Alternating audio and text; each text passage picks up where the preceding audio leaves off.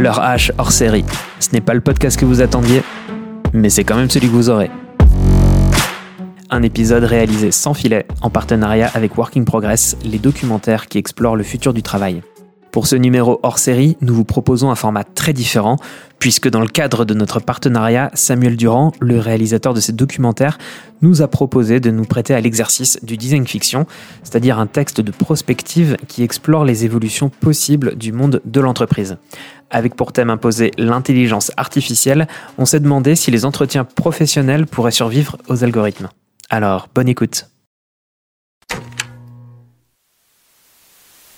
La France en queue de peloton pour l'égalité des salaires entre les hommes et les femmes.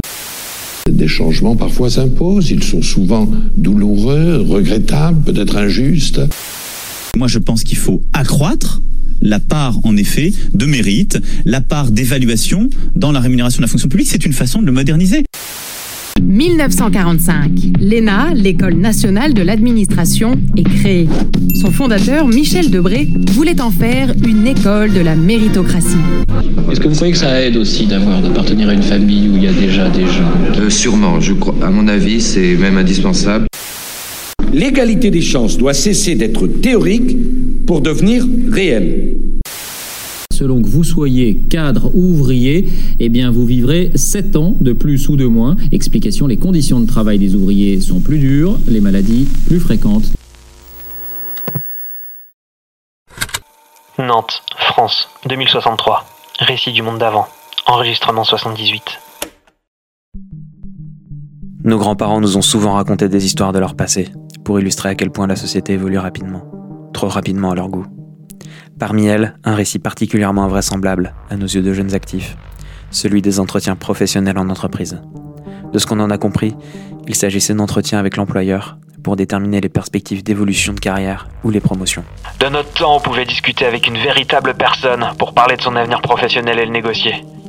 Ils ajoutent toujours cette réflexion de manière sentencieuse pour sous-entendre une détérioration du cadre professionnel. Mais pour nous, c'était surtout révélateur d'un temps où l'entreprise était le théâtre de relations politiques et où le copinage comptait plus que les performances réelles. Une question qui ne se pose plus aujourd'hui, depuis que toutes les organisations du monde ont adopté le système de promotion algorithmique, plus connu sous le nom d'algomotion.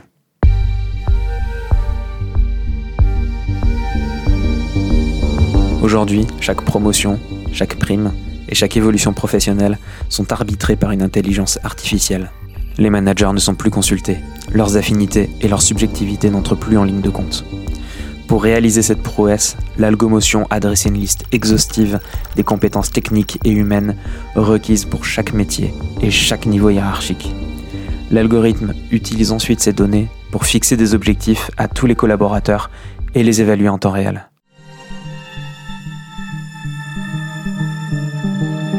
Nous sommes les témoins de l'efficacité de l'algomotion en matière d'égalité de traitement des collaborateurs. Dès sa mise en place, il a fait disparaître les primes discrétionnaires symbole par excellence du favoritisme managérial, elles étaient accordées au bon vouloir de l'employeur ou du manager. Ce système a aussi permis d'apaiser un mal a priori très répandu à l'époque de nos grands-parents, le syndrome de l'imposteur. Le traitement impartial de chaque collaborateur a donné à ces prétendus imposteurs la sensation d'être à leur place, exactement là où ils devraient être. Un peu plus de 826 000 euros, c'est le montant des primes touchées par Raymond Domenech à l'issue du parcours de qualification pour le Mondial 2010. Il y a 15 jours, face aux rumeurs médiatiques, le sélectionneur avait nié. Les relations entre les managers et les managers ont évidemment été très impactées par l'algomotion. Comme tout le monde est évalué par le même outil et selon les mêmes critères, les disparités d'exigence entre les managers n'existent plus. Débarrassés de ce poids, ils ont pu recentrer leurs efforts sur l'accompagnement de leurs subordonnés, ce qui a créé l'émergence d'une figure d'ennemi commun. La relation entre manager et manager n'est plus une question de compétition pour devenir calife à la place du calife, mais de coopération pour répondre aux exigences d'un juge invisible et impartial.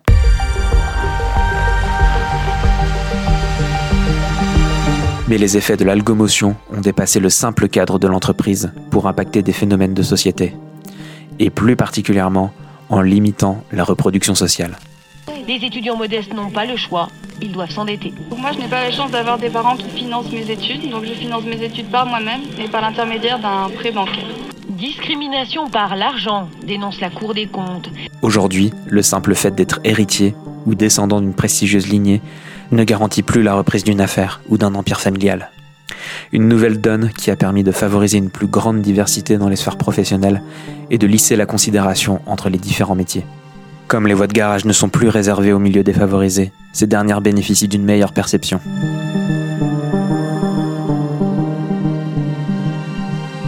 Mais l'ingérence de l'intelligence artificielle dans le monde professionnel soulève un nouveau défi pour notre génération, celui de l'innovation.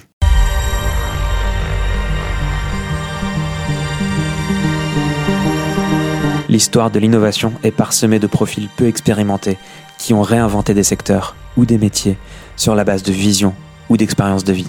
space between different letter combinations about what makes great typography great. It was beautiful, historical, artistically subtle in a way that science can't capture. And I found it fascinating. Que serait-il advenu de Steve Jobs avec la locomotion? Ses compétences informatiques n'étaient pas aussi développées que celles de ses subordonnés, et son comportement notoirement exigeant, d'aucuns diraient autoritaire et tyrannique, n'en faisait pas un modèle de management. Sur la seule base d'une vision, il a pourtant réussi à révolutionner l'informatique domestique et professionnelle. Une vision peut-elle se traduire en algorithme? I wanted to go in the agency business, New York, and there was only one agency I wanted to work for, and that Young and. I was tremendously impressed by them and Raymond Rubicon in particular. I wanted to work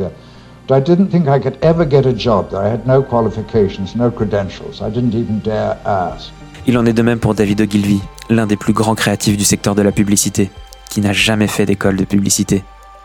Peut-on anticiper qu'un profil sorti de nulle part soit une force créative inégalée? Combien de visionnaires sont tombés et tomberont dans les oubliettes des caprices algorithmiques? Nous ne le saurons probablement plus jamais.